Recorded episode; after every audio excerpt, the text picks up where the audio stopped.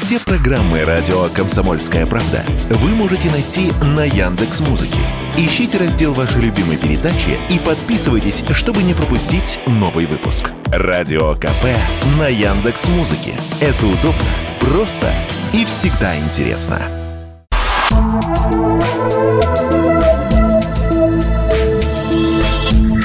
Просто космос. Всем привет! Здесь «Просто космос» и я, Баченина М. Традиционно, где-то раз в месяц, радую вас занимательными штуками про космос.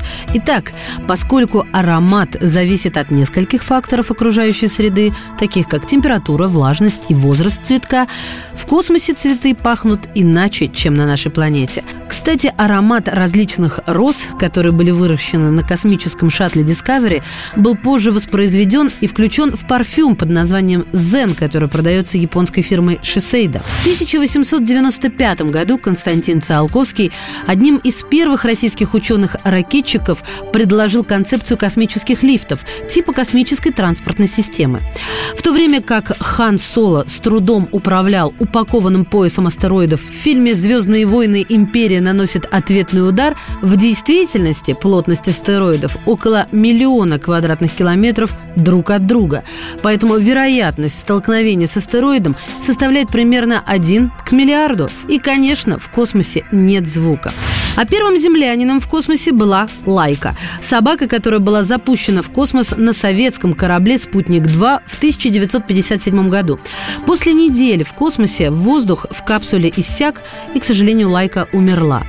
Когда вода кипит на Земле, она создает тысячи маленьких пузырьков. Однако в космосе кипящая вода создает один гигантский волнообразный пузырь. Ученые считают, что это связано с отсутствием конвекции и плавучести, которая сопровождает гравитацию. На Земле пламя поднимается, однако в космосе пламя будет двигаться от источника во всех направлениях. Поскольку пространство не имеет силы тяжести, расширяющийся горячий воздух испытывает равное сопротивление во всех направлениях.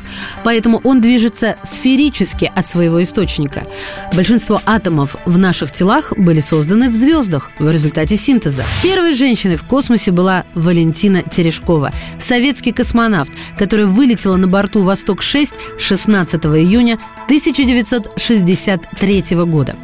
Поскольку в космосе нет гравитации, нет естественной конвекции, а это означает, что тепло тела не поднимается с кожи, из-за этого тело будет постоянно потеть, чтобы остыть. Но, к сожалению, пот не будет капать или испаряться, он будет просто накапливаться. Без гравитации жидкости тела поднимаются в организме выше, чем на Земле. А это означает, что в черепе больше жидкости, которая давит на глаза, чем обычно. И это вредит астронавтам, размывая их зрение.